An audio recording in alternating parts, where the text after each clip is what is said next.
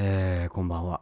こんばんは、皆さん、こんばんは。えーこの番組は、えー日本のどこかに一人で過ごしているゲイの若者講義によるポッドキャストです。いろんなゲイの話が聞けたり、一人喋りを話したり、そういうこと、まあ、ゲイがゲイのことを喋ったり、いろんなそれ以外のことを喋ったりするような番組でございます。よく聞かれますね。こう、ポッドキャストをするモチベーションは何かみたいな質問は、まあ、ポッドキャスト界隈をこうツイッターなどで三三件三件なんていうの？遊遊遊覧していると あのそういった話題が上がたびたび上がっていますけれども私のモチベは何でしょうね？まあここで聞いてくださってる皆様のためですと言えればまあ正直なね純粋なこう大正解っていうところはあると思うんですけどどうでしょうかね。なんだかねマンネリというかねどうしていこうかなっていうところもあるんですけどまあやっぱりこうね言語化していくの大事じゃんっていうのはあるし25歳の若者としてねこうつ拙いからさいろいろあの諸世が。世を渡ると書いて諸世術。が拙いからせめてね自分のことぐらいは自分で始末をつけておきたいかなと思いつつえーはい。これが収録したりしてポッドキャスト配信なんかやってるんです。25歳のゲイです。えーっとそうこれのポッドキャストが配信される頃にはタトゥーも新しいのを入れ終わっているかな。前回タトゥーの話をしましたかな多分。していてで新しく2つのタトゥーを入れたのでそのタトゥーの写真はなんとパトレオンの、えサポータープログラムのコミュニティの方に画像を投稿させていただく予定なのでえーっと課金した人しか見れません。我ながら 卑劣な手を取るなとは思いますけれども。えっと私が今入ってるタトゥー12345 5個あるタトゥーにプラス 2, 2個結構まあ大きめのタトゥーが入るんですけど目立つところに。それが見れるのはそれをいち早く見れるのは、えーパトロンとして、えー番組を支えてくださっている。今現在今現在何人いるんだろう？ちょっと今見ますね。パトレオンのサイトを。えー、と前回の放送でねパトレオンというウェブサービスを使ってパトロン番組のサポーターをねあの募集します。募集し始めます。試験的導入しますっていう話をしたところ、えーなんとパトロンの方が実際に現れました、ま、まさかお金をねこれ払ってくれるなんてこう思ってもしていなかったのでもう開始早々にねもうパトロンにほにゃららさんがパトロンになりましたみたいな通知メールが届いてうおマジかと思ったんですけど今現在ですねえーっとパトロンは4名の方が、えーパトロンになっていただいております。ありがたいことでありがとうございます。ねえなんかこう嬉しいよね。番組にわざわざお金もかけてくださってるんですよ。でそのまあパトレオンというサイトのところではまあ今のところ見れるものとしては私が過去にやったコンサートの歌歌唱の映像とかあとコーギーの高校生時代の学ランの写真とか であと、まあ、今回のタトゥーの新しいタトゥーの写真とかこうなんて言うんだろう。あのインスタグラムとかツイッターとかと違ってちょっと閉じた SNS みたいな形で使っていきたいなと思っているのでこう再生数を稼ぐとかそういった目的ではなくてこうお金を払ってくださった方番組を本当に大切に思ってサポーターとして名乗りを上げてくださった方限定にその方だけが見れるようなコンテンツを、えーここにはこのパトレオンコミュニティには投稿していきたいなというふうに考えております。今のところね見れるのはね大学生講義の頃の高校生の頃の講義の写真と大学2年生講義のコンサート日本歌曲のコンサートあと講義が歌うオペラ「ドン・ジョバンニ」よりカタログの歌えー広田こう広田龍太郎作曲作曲の「叱られて」のサロンコンサートをした時の映像ですね。あとは「ネムの花」という中田義直さんという方が作った曲のサロンコンサートでの歌唱演奏。そして皆さんご存知「愛の賛歌」を歌っているサロンコンサートの動画ですね。ここでなんかね皆さんパトレオンのね皆さんからリクエストいただいたりしたらその曲を歌って動画にしてねこのパトレパトレオンコミュニティで投稿したりするのもきっと可能なんでしょうかなと思いますなんかなんとなくパトレオンというサービスの仕組みが分かってきたので、まあ、私も試し試しつつではあるんですけれども、えー、なそんな感じでやっていけたらいいかなと思います随時パトロンは募集しておりますのでちょっとでもいいなと思う方は番組に対してちょっとでもこう援助したいなしてみたいなと思う方は是非あの概要欄にリンクが貼ってありますのでチェックしてみてくださると幸いです。ということで、えー、今回お便りが届いております。えー、ラジオネームひょっとこさんです。ひょっとこさん、はじめまして、こんばんは。コーギーさん、はじめまして。えー、通勤の運転時にいつもポッドキャストを聞いています。突然ですが、コーギーさんの好きな体位はどれですか？好きな体位の話をしてくださったら幸いです。よろしくお願いいたします。おやすみなさい。ということでね、非常に簡潔なメールをいただいております。はい。えっ、ー、と、ひょっとこさん、ありがとうございます。好きな体位。体位というのは体に位と書いて体位。体の位置、そのすなわち体位のことできっと共通理解だと思うんですけど、タイか。まあ、とりあえず行ってみましょうか、いつものようにね。えー、今夜もここにゲイがいる。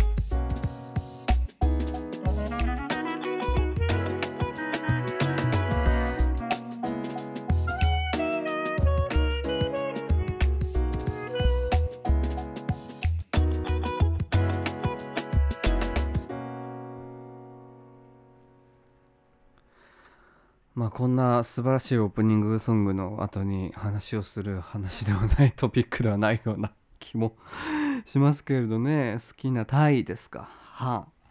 じゃあ今回はエロい話をするということですかね？エロい話。エロい話。今回はエロい話をしていくのかしら？っていうね。まあエロい話ってって言っても、まあ、このひょっとこさんがどういう思惑でこのお便りをくださったのかわからないんですけど。いやだって私もコロナが始まってだから2002月2019年とかだっけ？2月ぐらい？パンデミック始まってからもう今日に至るまで一度もセックスとかその何て言うんですか？あのワンナイトラブとかしてないですからもうほらピアノってさ3日サボると3年分実力が落ちるみたいなこう厳しく育てられるじゃない？それと同じでさもうもう処女よ。もう処女ですよね。全然やってないよ本当に。もういつ最後にしたの？いつか思い出せないぐらいしてないよセックスとか。うん。あんまりしたいともどあでもしたい。なんかそのまあ何て言うんですか。この三寒四温じゃないですか。最近やっぱりこう春が来る直前のこう暖かくなった。うわなんか半袖1枚でも歩けちゃうかも。みたいな時期と次の日になったらもう雨ザーザーで、まあ、今も雨が降ってるんですけどもう冬のようないてつく6度とか気温5度みたいないてつく寒さで襲いかかってくる日もありもう本当に体調とかね交感神経副交感神経もう言わしてる感じではあるんですけどそんな中で好きな体位の話ができるかというのはなかなか難題ですよね。体位好きな体位まあねまあ簡単に言えばネバックですかね 何の話をしてるんだろうね。ネバックです。コーギーの好きな体位はネバネバックです私あの受けがメインなのでねあ受けっていうのはあの肛門に あの男性器を入れられる人のことを指すの。これ今日今日どれくらいエロいこと言っていいのかな？今日今日どれくらいエロいことをエロエロい下ネタを言って久し下下ネタやの久しぶりじゃない？下ネタ喋るの久しぶりだよねすごいね。下ネタ嫌いな人もいるからね配慮しなきゃいけない。だからお食事中の方とかね今これ例えばお子様の前でね流し聞きしてる方とかねあと運転中にこうなんか同僚と一緒の車で聞いてる方とかすぐさまねあのスイッチを切っていただいて 社会のね社会的信頼を失わないようにしていただきたいんですけどじゃあ今日はエロい話に集中してエロい話だけをする回にしようか。タイね。いや好きいや一番好きなタイはネバックです。私がされる側ですね。ネバックいいですよ。ネバックって何かっていう説明をまずしますね。何してるんだろうネバックっていうのは、まあこの私がいて、まあ、ベッドの上に2人いる ,2 人いるとする2人にないし3人いるとするじゃない？でこうそうする時に私が受けとなってこうベッドに四つん這い四つん這いというかベッドにうつ伏せになるわけだでうつ伏せになった状態で足もぴったり閉じた状態で私の肛門に相手の男性器が挿入されているっていう状態がネバックですよね。だからこう体が密着してるわけだ。だからサンドイッチなわけだ。ベッド、私、相手のサンドイッチなわけだな。その状態で私の肛門が男性器に掘られるっていうのがあの非常に殿方もよろ相手の殿方も喜んでくれるやっぱ締め付けが違うんでしょうね。こう体勢が変わることによってねこうキュッとお尻が締まるというかね活躍筋がこうキュッとなるというかね。殿方も喜んでくださるしかつ私もいいスポットに相手の殿方の殿方が当たるということでまあ非常にネバックは押している。あれですね。まあ一つ難点を挙げるとするならば自分のこう男性器がこうベッドに直になってるうつ伏せになってますからベッドに触れてるわけですからこれでこう例えばこう漏らし射精みたいなことをすると、まあ、いわゆる何て言うんですかところてんですね。ところてんをするとですね、まあ、ベッドがちょっと汚くなるのでシーツを洗わなきゃいけないっていう手間が1個ねあの賢者タイムに襲いかかってくるんですけど、まあ、ネバックはいいと思いますね。それと同時にネバックの状態でこう膝立ちになお互い膝立ちになって起き上がる起き上がってる状態？も非常にいいですよね。だからこうケツも密着していてチンポコが私の肛門に入っていてこう相手の体も密着していてネバックのままちょっと起き上がって膝ベッドの上で膝立ちになって相手の顔はこう私がちょっとこう首をこうねじねじりねじり相手が首をこう反対側にねじりねじりしてようやく相手の顔が見える。そして私はこう後ろから相手の頭に手を回してこう密着させそしてキスをしながらこう上のお口は塞がり下のお口も塞がりみたいなそういう状態は非常に望ましいですよね。だからこれをするためには体格差が必要ですね。ある程度のね。だからこうその相手が私より大きいあの身長とか体格とか大きい場合でないとこれは実現不可能なんですけど、まあ、幸いなことに私は凱旋とや揶揄されて育ってきたので 20代前半はやりまくっていた時期は凱旋とねみんな口を揃えて私のことを呼んだので、まあ、大体みんな私よりあのなんていう外外骨格が大きかったんですけどから問題なかったんですけどそういうネバックとそのネバックの上でこうちょっと膝立ちになった状態が非常に好きですね。もうこっちもビンビンになりますね。はい。掘られながらビンビンですね。ビンビン丸です。ビンビン丸。ビンビン丸です。ビン、ビンビン丸。ビンビン丸ですね。ほん本当に。何の話をしてるんだろう。そう。まあ、ね、ネバックはいいと思いますね。うん。ひょっとこさんはこれ何、何が聞きたくて私にこれをメールしてきたのかな、突然。好きな単位ね。皆さんの好きな単位は何ですかね。私ね正常位はね苦手なんですよね正常位ってさこうもう完全に入れるタイミングとか入れる圧とか入れるスピードとかが全部受けから受けの視点からしてね受けの視点からして正常位ってもう入れるタイミングとか入れる圧とか力加減とかがもう全て立ちの裁量に委ねられるわけよだからもういきなりズブンって刺されることもあればこうちょっとずつ入れられそのまま静止ししばらくお預けみたいなこともありなかなか自分の思うようにコントロールできないからこう早くしてくれよって思うこともあればちょっといきなりそれは早いんじゃないのって思うこともあれば正常位ってなかなかね相手の顔が好みだったら正常位が一番いいかもしれないんですけどだからそのネバックからの正常位っていうのがいいかな。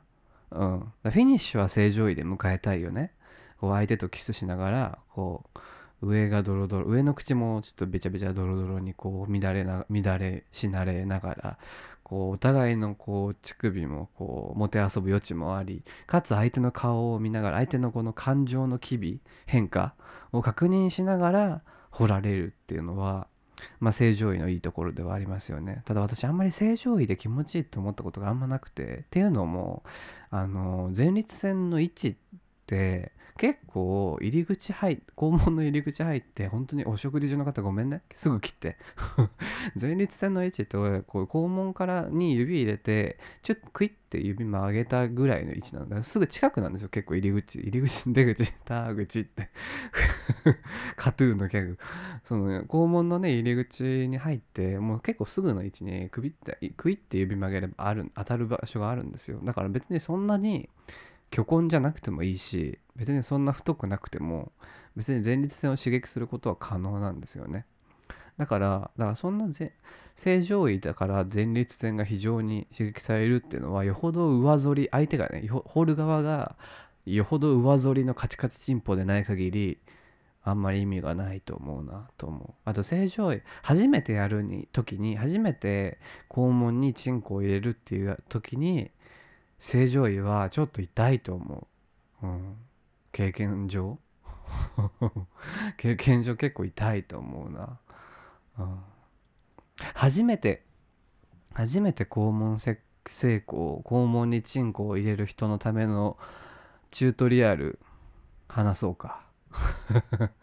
この25歳講義まあゲイとしてそこそこの経験は積んできた。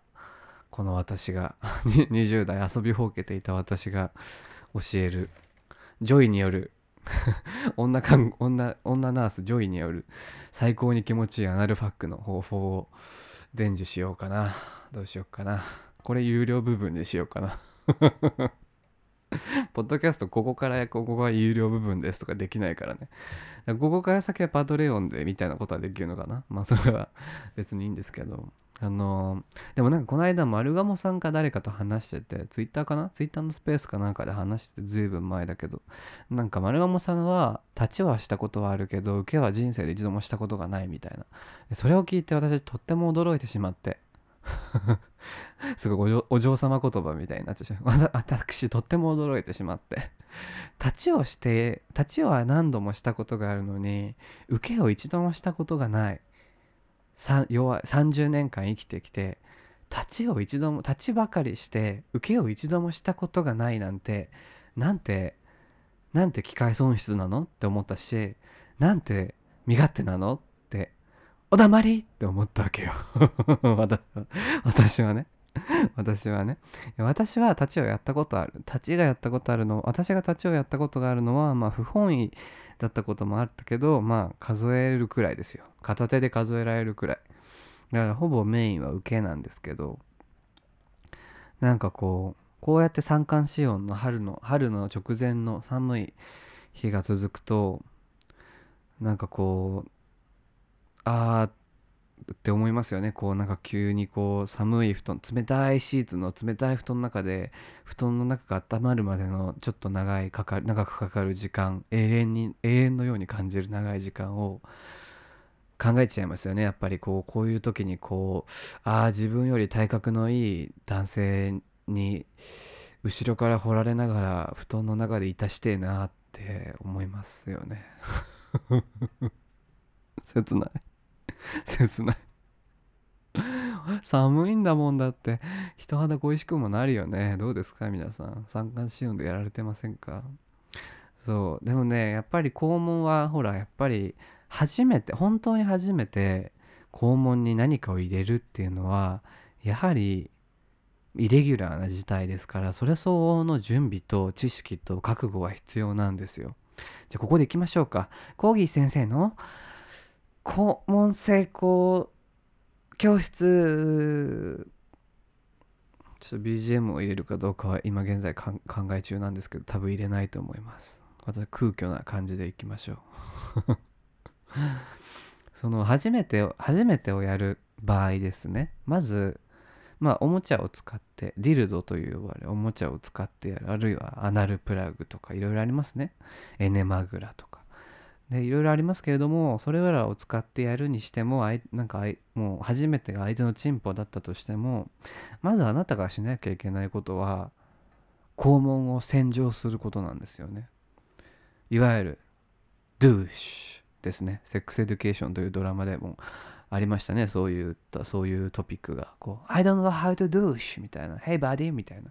そういう話がありましたけど肛門を洗わなければいけない。いわゆるシャワー缶と呼ばれる行為がシャワーで干潮という行為があるんですけどまあいろいろいろいろやり方はね人それぞれ様々だと思います。まず基本的に受けたるもの肛門成功の予約アポイントメントが入っている場合はそこから逆算して半日以上は何も食べないっていうのが私としては あの受けたるものの心得だと思ってるんですけど。であとはそれ以前は食物繊維を多めに取るとスムーズにあの事故が起こらずに楽しく肛門成功に臨めるっていうふうに私は思ってるんですね。だから受けて大変なんですよ。立ちの皆さん。聞いてますか？おい。おい。なんか男売りしやがってよ。立場立てしかやりませんみたいなこと言ってるなんか男社会のパロディみたいなことずっとやってるさ30代40代のゲイ。聞いてっか？別にそこに悪意はない。私は中立的にありたいけど。そうでもやっぱり受けとしては準備が必要なんですよねやっぱり。だって肛門ってほらうんちですうんち出すとこだから。ね。で、まあ、誰しもが、まあ、健康的に日常健康的な日常毎日を過ごしていれば大体まあ朝起きてしばらくして朝ごはん食べてしばらくしたらこう排便周期が来てってなると思うんですね。だからその自然な排便周期に任せる任せてそれに合わせて肛門成功を肛門洗浄を行うやり方がもちろんありますそういう場合はまず、まあ、考え方としては大きなものをまずトイレで普通に出してしまってから腸の内に残った、まあ、直腸いわゆる腸の前半部分、まあ、チンポが入るぐらいのエリアに残ったわずかな、まあ、汚れというか便というかそういったものをこうシャワーであるいは一軸干潮とかそういったものを使って洗い流すっていうものですよね。でこの時そうですねであるいはもう何も準備せず強行突破で一軸干潮を使ってもう出すもん全部出してそこから洗浄するっていうやり方もあると思うんですね。で私的にその初めて受けをやる時に一軸干潮は使わない方がいいと思います。なぜなら一軸干潮は医薬品医薬品ドラッグストアで買えるからどっちか分かんないけど指定医薬品かどうか分からないけど本当に下痢とかあ下痢とかそんな便秘とかで悩む人向けのものなのでその結果として何が言えるかというと出過ぎてしまうという結果があるんですね。あるいはあの、下痢気味で出てしまう。汚い話で微量な話で恐縮ですが。まあいわゆる液状で出てしまう。となると後の処理が大変。洗っても洗っても出てくるみたい大判小判がザックザクみたいなことが起こるんですよ。でよし洗った。綺麗になった。洗ってる水も何回か肛門から絞り出して洗った水も綺麗になった。よし。いざ好きな相手が待つベッドへ向かうぞ。って言って行為してチュッチュチュッチュしながらこうこうイチャイチャしながらいざ挿入ってなった時に直腸内に余ってた水が出てくることがあるんですよ。だからいわゆる一軸干潮とかあとはシャワー缶でも奥の方までもう水を入れすぎたり洗う時の水の量が多すぎたりすると直腸内に水が残ってしまうことがあるんですね。それがこう大きくこう肛門をほぐしていくうちに肛門が緩まってその中に残った汁水が出ちゃうことがあるんですねベッドの上とかそういう行いを行っている場所でそれは避けたいじゃないですか下にバスタオルでも引いてない限り結構事故ですしまあ、そこの駅に中身があろうがなかろうが、まあ、肛門から出てくる駅はちょっとね大腸菌とかいろいろ考えると避けたいじゃないですか。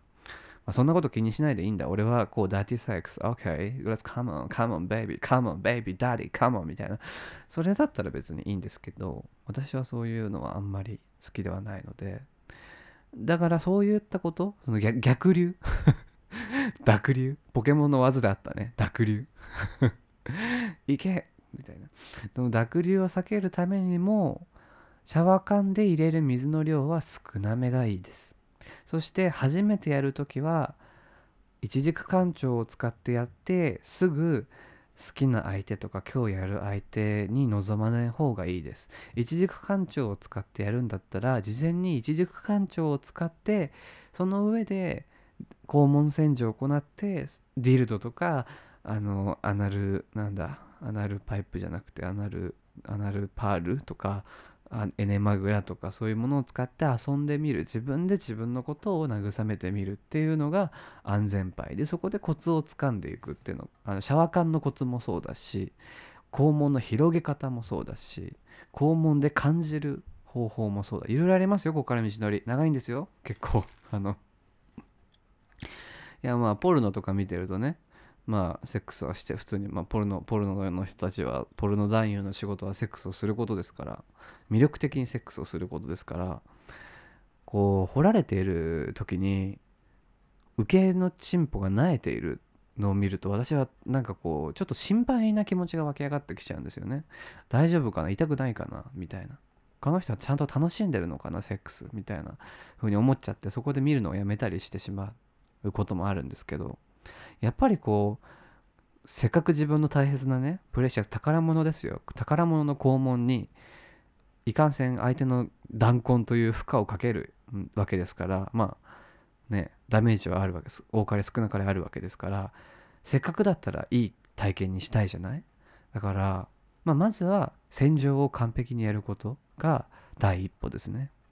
でそうですね。次は肛門を広げる肛門をリラックスすることですね。これが痛くないアナルセックスのイントロダクションで大事なところ肛門のほぐし方ですねいわゆるね。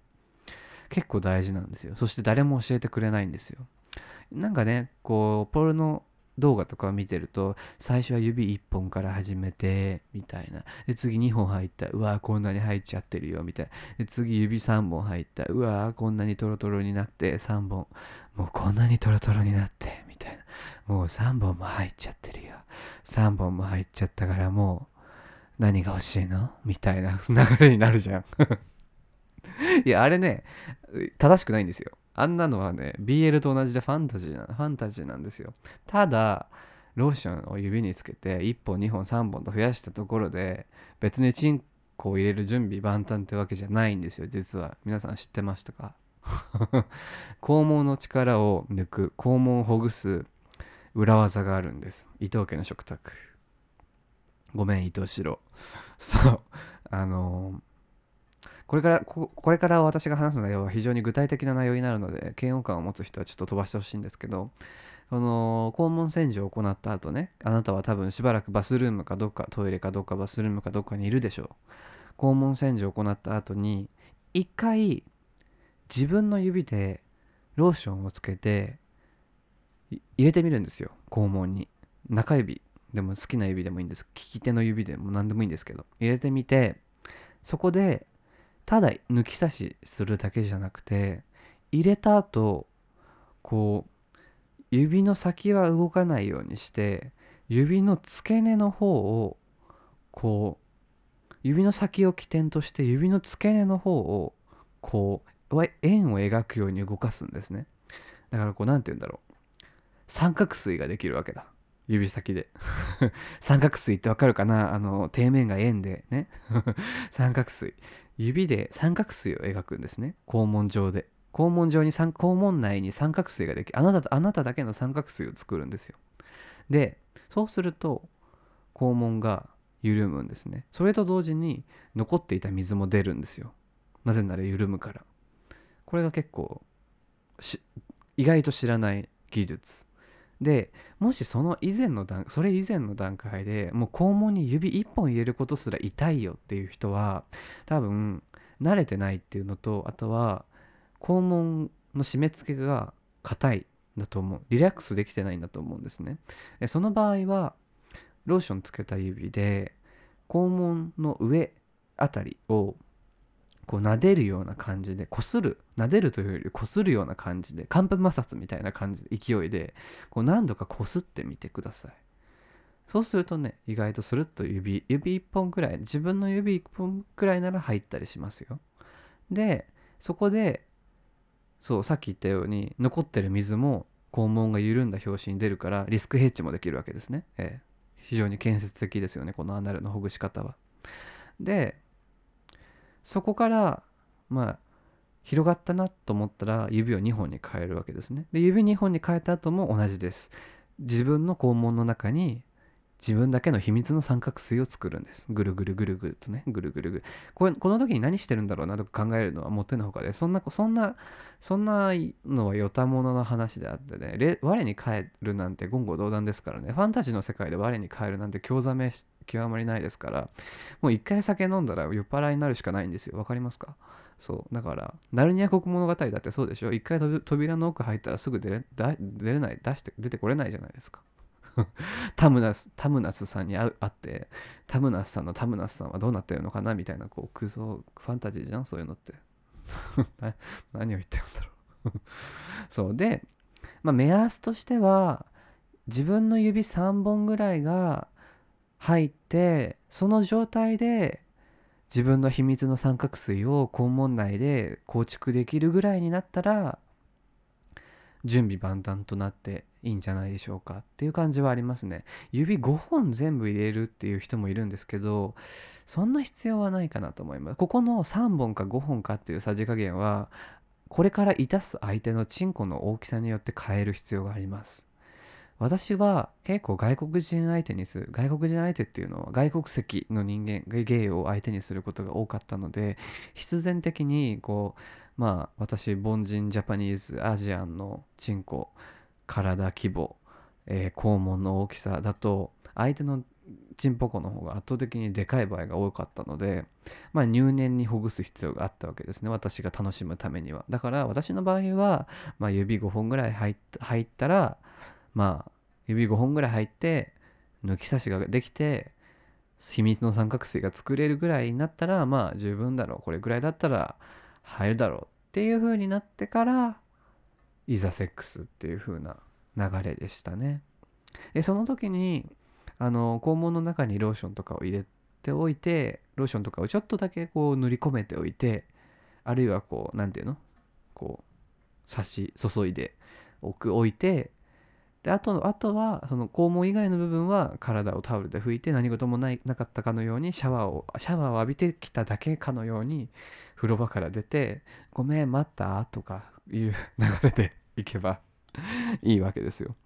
そうするとあのいざ挿入相手がこうイチャイチャしてねベッドの上で前儀とかこうイチャイチャとかした後にいざ相手の分 かりませんよ。いろんなチンポがありますからね。いろんなサイズのチンポがありますけどあのいざ自分相手のチンポを自分の肛門に迎え入れるって時にあの違和感なく痛いこともなく入ると思います。でここでもう一つ tips があります。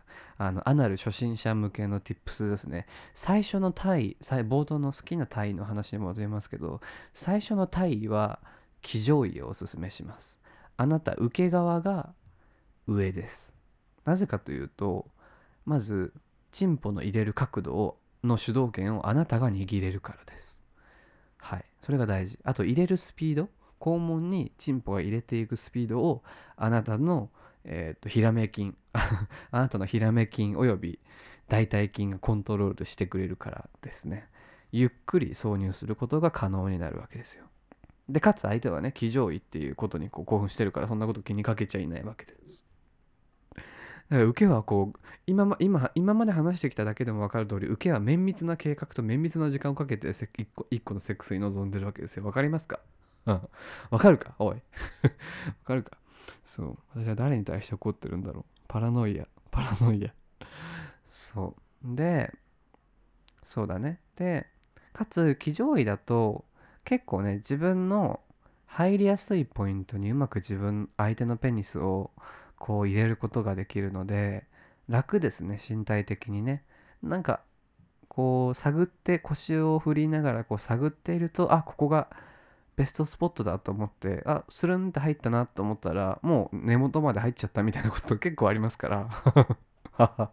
いくら外人のねあのバカでかいチンポといえどあの私の初体験のフランス人教授焼き芋チンポだとしてもまあ意外と入ったりするもんですよ、ええ、気持ちいいかどうかは別としてそう入ったりするもんですね。で騎乗位の場合はそこで初めての場合はね騎乗位で入れてで相手はきっと立ちは相手はすぐに腰を動かしたくなると思うんですよ。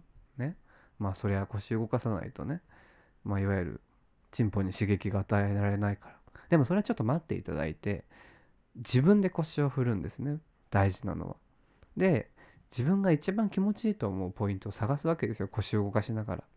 あるいは腰を上下させてこうチンポの抜き差しをしながらこうチンポが抜ける快感も抜ける際の快感を快感だと捉える人もいるし抜ける際抜けないままずっと自分の体内にチンポが入っている状態を快感だと感じる人もいるからそれは受け初心者なんだから自分で見極めてっていう感じなんですけどでもう一つその騎乗位初めての受け騎乗位がおすすめっていう tips に加えてもう一つあのティンカーベルからの魔法のおまじないなんですけどあの座ってください。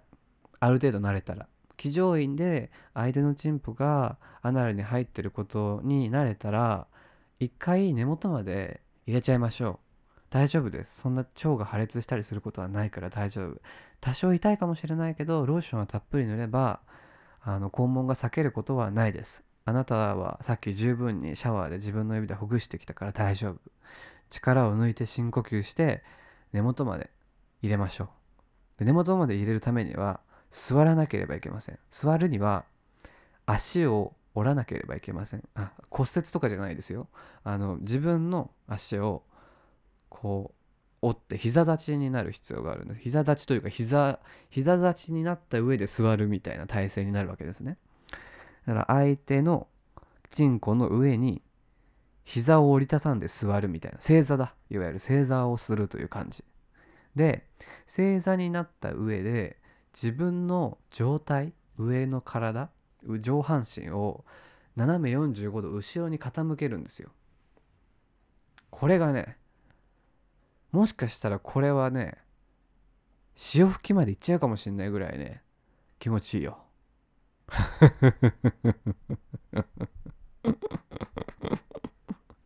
これが大事なポイントです。わかりましたか？ただ騎乗位騎乗位だと入れやすいよっていう情報だけではなくてそれでね気持ちよければいいんですよ。でもなかなかね1回目の肛門成功しかもペニスで相手も人間ですからうまいとこいかないことはもちろんありますよ。でもせっかくの肛門成功でこんなにたくさん準備したんだから自分も気持ちよくなりたいじゃない？そういう時は騎乗位でその後正座奥まで加え込んだら正座をして上半身を45度後ろに傾ける。そうするといい感じにいいスポットに相手のチンポゴが当たるようになるんですね必然的に。でこのままことを進めていくとあの非常に今まで感じたことのない感覚を得られると思います。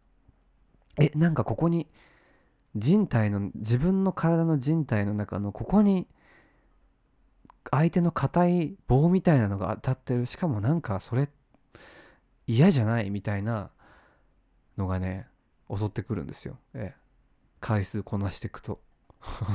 何事も慣れじゃん。そうだからね初めては騎乗位がおすすめですね。でそこからああ自分全然あのボトム大丈夫だな受け受けでも大丈夫だなむしろ受け好きだなってなればいろんな体勢を試してみればいいさ。でそれがもし本当に好きな人とのセックスだったらやはり冒頭申し上げた通り正常位だと相手が感じてる表情とか表情の変化が見れるしキスもしながら体を密着しながら掘り掘り掘られができるからまあロマンチックですよねそっちの方が。だって急にねなんか好きな人とのセックスなのにちょバックでやっていいって言われるとちょっとなんか悲しいじゃん？バックほど悲しいものはないじゃない？受けにとって。まあただただのバック。いわゆるドギースタイルって言われるその四つん這いになってこう掘られるただのバック。いやあれほどね虚しいものはないと思う。フォーククルセイダーズが歌にしても不思議はないと思うんだよね。そう。で私は私の場合は騎乗位しばらくセックスをしてないとちょっとまあ予防線を張ってちょっと最初は騎乗位でいいみたいなことアプローチを取ることはありますね。相手の一物の大きさによりますけど。そう。ででそれでまあ OK ってなったらいろんないろんな単位相手の好きな単位私の好きな単位自分の好きな単位に変えていろんなものに挑戦していったらいいかなというふうに思いますね。うん。いいななんこれからこれから受けを試してみるっていうなんか希望に満ち溢れ若さって素晴らしいわね。いいないやでもそうそうだね。そう。私のおすすめはネバックですね。ネバック。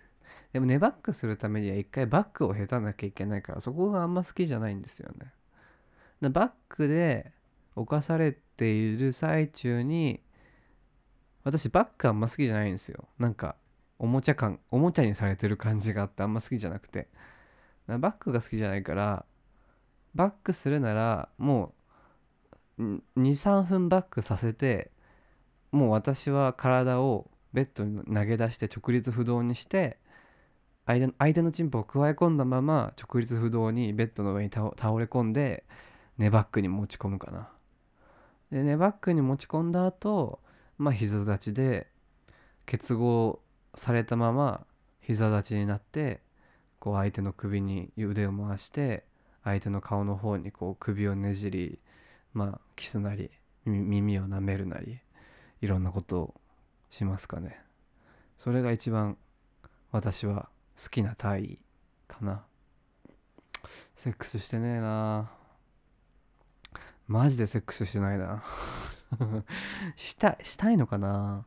したいかどうかも微妙なんだよな。なんか割とディルドとかあのバイブレバイブレーターっていうんですか？っていうのも私は一応持ってるんですけどそれで足りてる部分もある。それで足りてる部分もあるなって。でもやっぱり人肌っていうのは恋しいもんだしいやこのやっぱり三寒四温ボードの話に戻りますけど三寒四温。急にこうやって低気圧が来て寒さが来てなんかいつまでも温まらないベッドといつまでも温まらない布団の中に一人で過ごしてるとあーってなりますよね。こうあー自分より体がでけえ身長もでかくて体格もいい人間に抱かれてって切に思いますね。いやもう肛門成功とか贅沢は言わないからただそこにいてほしい。同じベッドに いてほしいなって 思うな。なんか依存してるのかなそういうのもな。でもなんかこうだからフェフェチとか好きな体位とかフェチで言うと私は体格差萌えがあるかもしれないですね。やはり。今までのやってきたそのあまたの外国インターナショナルセックスの経験を振り返ってもやはり私は体格差萌えがあるのかもしれない。私ちっちゃいんですよ。170センチいくかいかないかぐらいだし。で相手はね175以上とか180以上とかですから。チンポも1なんかペニス19サイズ以上みたいなこともあったからこう体格差萌え？体格差萌えは結構私の中でフェチズムとしてあるのかもしれない。なんかこう大体ポルノ動画検索するとき daddy って検索する時もあるしね。コーギーの恥ずかしい秘密。あるし体格差萌えはなんか同人とか二次創作とか見る時も最近最近私ツイッターで見てるのはあの二次創作を見るためだけのアカウントを持ってるんですけど。エロいエロいエロい二次創作だけを見るアカウントを持ってるんですけど私が最近見てるのはあのヒーローアカデミアヒーローヒロアカのアニメですね。あ漫画か。漫画。ヒロアカのあの二次創作を最近よく見てますね。私はあの炎鵬カプ推しですね。あの炎鵬っていうかなんていうの？あのなんだっけ？エヴァンエヴァンダーじゃなくエヴァンゲリダーじゃなくてなんだっけ？ララバンダーじゃなくてなんだっけな？あの轟園児とホークスの絡みですね。であの左右左右は固定です。円砲で砲円はありえない。円砲がいいですね私はね。それもやっぱり体格差萌えなんだと思うんだよな。まあ何を喋ってるかわからない人もいるでしょう。いやー。しょうがないんで私だって中高生中学生高校生の頃は親のパソコンで隠れてアベーマブログでリボーンの二次小説書いてたからね。山本武の二次小説とか書いてたからね。で公開してたからね。今はない今ネットのどこにもそのデジタルプリントは残ってないけど さすがに。うん結構そういう人です私はね。二次創作は素敵な世界だと思います。でもうっかり地雷を踏んでしまうとか。でもね、私はあんまり地雷、地雷とか、地雷って言葉は良くないけれども、なんかその急に、これは無理だなみたいな。あの例えば押しカップでポジションが逆、攻め受け逆になってるのが嫌とか、そういう強い思想はないんですけど、なんかこう、過度に女性化されすぎてるキャラクターだったり、こう原作に沿わないキャラクターの言葉遣いとか語彙のまんまストーリーが進められているのはあと絵柄が進められているのはちょっとやだ。あんま好きじゃないそういうのは。だから見ない。なるべく原作に原作に忠実であった上に原作の描写にとかそのキャラクターライズにリスペクトがあるように感じられる作風でかつ二次創作をしてくれるのが My favorite things かな。Rain of socks, roses and sneaker and kittens はいそんな感じで。何も何の生産性もない話をしてしまいました。それでもう大体50分ですね。やめとこうかそろそろね。今日は肛門成功のやり方についてのお話と私の推しカップはヒロアカのえー、ほ遠遠方ですね。はい。最近最近のね最近の推しカップは遠方でしたね。いやいろいろ見てましたよ。昔は。明太子さんとかもずっと追いかけてましたし。イットイットさんか。イットさんとか追いかけてましたし。結構見てましたね。うん。まあそういう話は。まあおいおい。あの共感者が現れたらしましょう。好きな同人誌の話とかはね。いや BL はまたファンタジー BL で肛門洗浄する話とか出てこないからね。そこはやっぱリアルスティックな目に目を向けていかなきゃいけないよね。っていう感じですね。はあ世界はとんでもないことになっているのに私は肛門洗浄の話と好きな体位の話をしている。みんなの好きな体位は何だい？教えて。という感じで、えー、今回は終わりにしようかなと思います えー、ひょっとこさんお便りありがとうございました。ぜひ私の好きな大義を聞いて、良い夜を、良い夢を見て、良い夜を過ごしてください。ネバックおすすめです。はい。コンドームはつけようみんな。それは大事だ。おすすめのコンドームはスキンってやつと、スキンっていう、なんか、あのー、何？溶けない、なんだっけ？使用性のあのローションでも溶けないコンドームだったかな確か。スキンっていうコンドームとあとはローションは別に何でもいいんじゃないかな。でもペペローションキあのオレンジボトルのペペローションはねマジですぐ乾くからねあんまりアナルセックスには向いてないと思います。もし使うならペペローションだったらバックドアっていう肛門成功専用のより粘度の高い持続率の高いあのローションが売られてるのでそれを使ったらいいかなと思いますね。あとエネマグラで血液するのは無理に近いと思うのでそれかよほど執着心を持って取り組んだ結果だと思うのでエネマグラはそんなおすすめしない。しあとなんかいろいろオブジェ的なこうおしゃれなデザインをしたディルドも結構市場には出回ってるんですけどなんか透明だったりなんかこうオブジェみたいな。先端は丸いチンコの形は棒の形はしてるけどチンコの形はしてないみたいなディルドも結構いっぱいありますけどサイズ違いでなんかシリーズ展開してたりそういうのは押し並べて気持ちよくないです。やっぱそこは一番忠実に帰ってみちのくディルドをおすすめします。みちのくディルドはジュニアとミディアムとラージがあるのででミディアムでも結構日本人にとってはデカめのサイズなのでまずは、えー、買うならジュニアかミディアムをおすすめしますね。これが弾力と手入れのしやすさとあと吸盤の強さというさまざまな観点から見て一番いいディルドはやはり道のくディルドだと私は思います。あとなんかバイブレなんかリモコン付きのバイブレーター式バイブス振動いろんなパターンの振動するアナルプラグみたいなものも買いましたけどいまいちピンとこなかった。なんかこれ震えてどうすんのみたいな 感じがあった。震えたから何みたいな。待ってるんですけどみたいな。震えたから何ですか？待ってるんですけどみたいなのがあるのでやはりこうデカチンが挿入された圧迫感みたいなものを私は欲しているんだと思います。だから外国人のチンポに目がいってしまうのかしら？かしら？かしら？かしら？この元ネタがわかる人は私と同じアニメを見てきた人ですかね。という感じで今日はくだらない話をして終わりにしたいと思います。大丈夫かな？セックスして。講義と寝ていいっていう人はね、ぜひ DM でお便りくださったら検討します。まずは、まずはキスから始めよう。それでこうお互いを測ろう。いや会話とかさ、もういいじゃん。おた何休日は何してるんですか？とかそういうのはもうカッタクラップですよ。もう別にいらないからさ。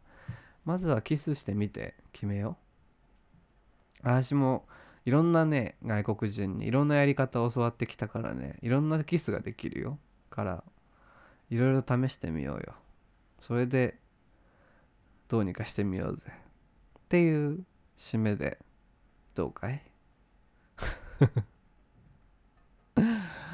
そんな感じで、えー、今日は終わりにしたいと思います。えー、ポッドキャスト今夜もここにゲイがいるは随時お便りを募集、リスナーさんからのお便りを募集しています。もし感想などあれば、ハッシュタグここゲーをつけて、ツイッターにつぶやいていただくか、コギコギコポッドキャストアットマーク Gmail.com 番組メ番組メールアドレスか、お便りフォームまで、えー、いただければ、お便り紹介させていただきますので、どうぞよろしくお願いします。そして新たに、えー、ポッドキャストサポータープログラム、パトロンシステムを導入しましたので、もし支援、サポートにご興味がある方は、えー、概要欄に詳細が載っていますので、リンクから飛んでいただいて、えー、詳細を確認していただければなと思います。それでは、えー、皆さん今夜はこの辺で終わりにしましょう。おやすみなさい。失礼いたします。